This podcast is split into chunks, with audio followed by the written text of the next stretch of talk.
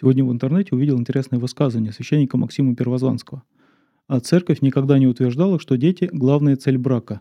Главной целью является любовь между супругами.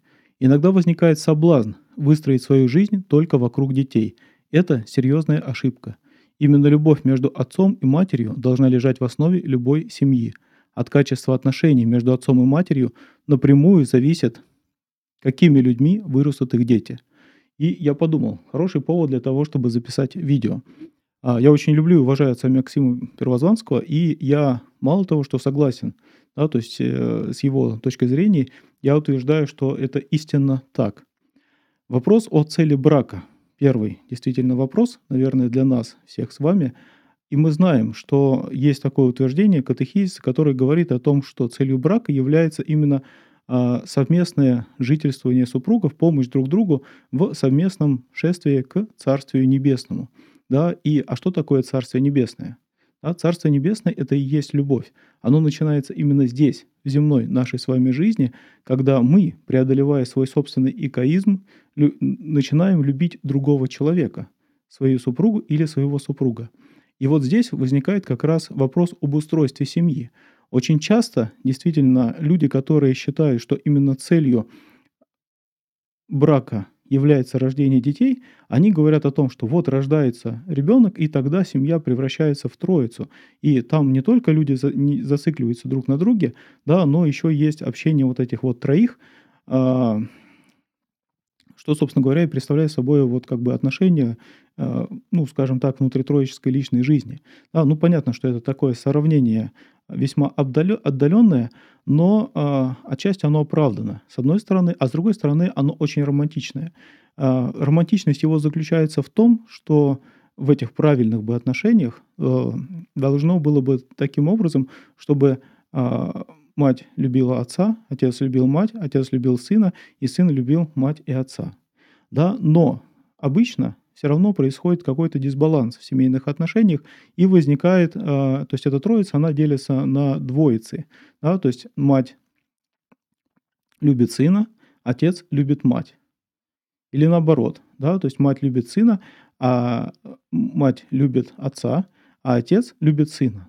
Да, и распадается это единство, да, которое должно было бы быть действительно уникальным. Но вот что интересно, да, самая главная мысль-то отца Максима заключается в другом. Когда молодые люди женятся, и между ними еще не настроен, скажем так, диалог, да, хотя кажется, что любовь уже есть, но общение, действительно глубокого личностного общения еще не произошло. Они еще очень плохо знают друг друга. А, но при этом есть какие-то недовольства. А, да, один недоволен другим, говорит, что вот он уделяет мало времени, не ходит с ним в кино, да, не слушает с ним музыку, не молится вместе с ним, не ходит с ним в храм и так далее. Много может быть всяких претензий. И э, вдруг у такой семьи рождается ребенок. И они говорят, о, здорово, ребенок, отлично. Все, теперь жене есть чем заняться, а я пошел работать, говорит муж. Да, а мама говорит, о, здорово, у меня есть ребенок, все, это теперь цель моей жизни, воспитание ребенка. И полностью отдается воспитанию ребенка. Как вы думаете, что происходит? Да? Происходит очень интересная вещь. Да? Родители еще больше друг от друга отдаляются. Да? Муж себе работает на работе, а после работы отдыхает с друзьями, приходит домой, да, мама особо не нужна, мама занята ребенком целый день, весь вечер, вот, да, в какой-то момент она начинает роптать и говорить, ой, а что же такое, муж, ты со мной не разговариваешь? А муж ей говорит, ну давай с тобой поговорим. И у них рождается второй ребенок. Да, потом у них рождается третий ребенок, четвертый ребенок и так далее. А диалог между родителями так и не выстраивается. И что происходит в итоге? А в итоге происходит то, что через 20 лет совместной жизни муж говорит, жена, до свидания. Да, я больше не хочу иметь с тобой никакого общения, я больше не хочу с тобой иметь детей, да, и ничего общего. Потому что у нас, собственно говоря, этого общения и нет. Да, и вот эта ситуация, если она вам кажется надуманной, да, поверьте, что это не так. Да, вот в храме, где я сейчас служу, очень много женщин, да, которые на грани находятся развода, которые прожили с мужьями 15-20 лет и приходят в храм и говорят, батюшка, меня бросает муж. У них двое, трое, четверо детей а муж уходит из семьи. Почему? Да, я конкретно не говорю и не скажу, что именно в этих семьях проблема именно эта, Но это может быть одной из причин, почему, собственно говоря, семья не а, не сохраняется, почему семья распадается, да, а именно отсутствие диалога между супругами, личностного диалога и понимания цели своей семейной жизни, соответственно, цели да, воспитания детей, а, понимания желаний, интересов другого человека. То есть просто говоря, что люди мало общаются и мало знают друг друга и не хотят знать друг друга. Да, то есть муж ушел полностью в работу, а жена полностью ушла в воспитание детей. В какой-то момент, возможно, в такой семье лет через 5, 6, 7, 8, 10, да, возникает такой вопрос. Муж говорит, а может нам развестись? И вот очень интересно, да, вот супруга вместо того, чтобы обидеться, да, и сказать, да, пойдем разведемся, да, и тут мне тоже надоел. Мне кажется, что для семьи это должно звучать таким сигналом, да, или может это сказать жена – может, мы пойдем с тобой разведемся? Для семьи это должно звучать сигналом, что в отношениях что-то не так. И не так именно как раз а, в процессе общения между мужем и женой. Да? То есть таким семьям стоит задуматься о том, каким образом им изменить их общение для того, чтобы они начали понимать друг друга, начали действительно любить друг друга, да, поскольку вот эта вот влюбленность и там отношения какие-то плотские, они уже прошли, они уже не так интересны, а общение как-то и не сложилось. А, да, и в этом есть выход. Выход именно в восстановлении диалога между мужем и женой.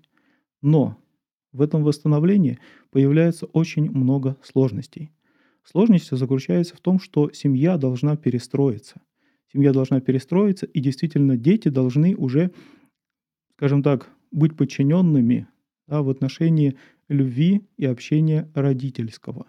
А это очень сложно, потому что дети привыкли уже за все это время быть центром внимания, центром внимания мамы. Они всячески будут отрывать маму к себе и не давать общаться, соответственно, с отцом. Да, и вот это преодолеть очень сложно. Да? И на первых порах, конечно, да, детей не стоит сказать, все, извини, нам нужно восстанавливать общение, ты иди там гуляй, там еще куда-нибудь компьютерные игры, видео посмотри и так далее. Да, то есть а мы с папой пойдем гулять, общаться в ресторан для того, чтобы нам восстановить общение. Да, конечно, нужно относиться мягче к детям, и нужно стараться первое время, конечно, брать их везде с собой.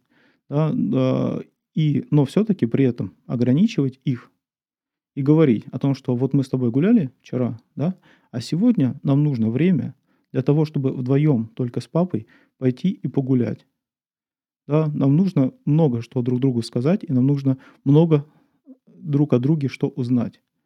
Вот. И таким образом постепенно, соответственно, да, вы сдвинете этот фокус внимания с детей, самих себя, да, на родителей да, и будет восстанавливаться, как мне кажется, правильный баланс семьи.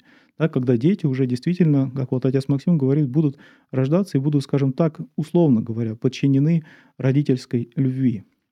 Вот, да, и второй момент, очень, что муж не привык общаться с женой. Ну и жена, соответственно, не привыкла общаться с мужем. Да, то есть они даже, может быть, не знают интересов друг друга. И это вторая точка преткновения – который может быть на первых порах, когда они начинают общаться и говорят, слушай, да что такое, ты меня вообще не знаешь и не понимаешь.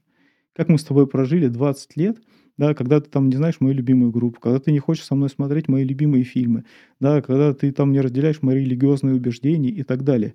Как же так происходит, да? И здесь это нужно тоже преодолевать потихоньку с терпением. Да, то есть вспоминать о том, что вы когда-то действительно друг другу дали обещание, когда-то друг в друге вам что-то понравилось, вы решили дру- жить друг с другом, да, и понять, собственно говоря, в данную секунду, в данный момент, а что вам сейчас нравится, не не нравится и не является препятствием, да, а, для дальнейшего э, брака, а именно то, что вам сейчас в данный момент нравится в вашем супруге, видеть это, уметь раскрывать это, да, и уметь жить с этим да, как бы раскрывая его личные убеждения, его личные таланты и так далее. Да? Ну, я говорю здесь не о супруге именно, да, а супруг или супруга. Вот. И мне кажется, что вот это вот видео, конечно, оно будет бесполезно уже тем людям, которые уже расстались, наверное. Вот. Но оно очень будет полезно тем людям, наверное, которые впервые слышат фразу, да, а давай с тобой разведемся. а давай с тобой разведемся. Потому что вот на этом этапе это обычно происходит задолго до факта развода самого, но на этом этапе как раз люди, они могут задуматься, да, и что-то в своей семье изменить.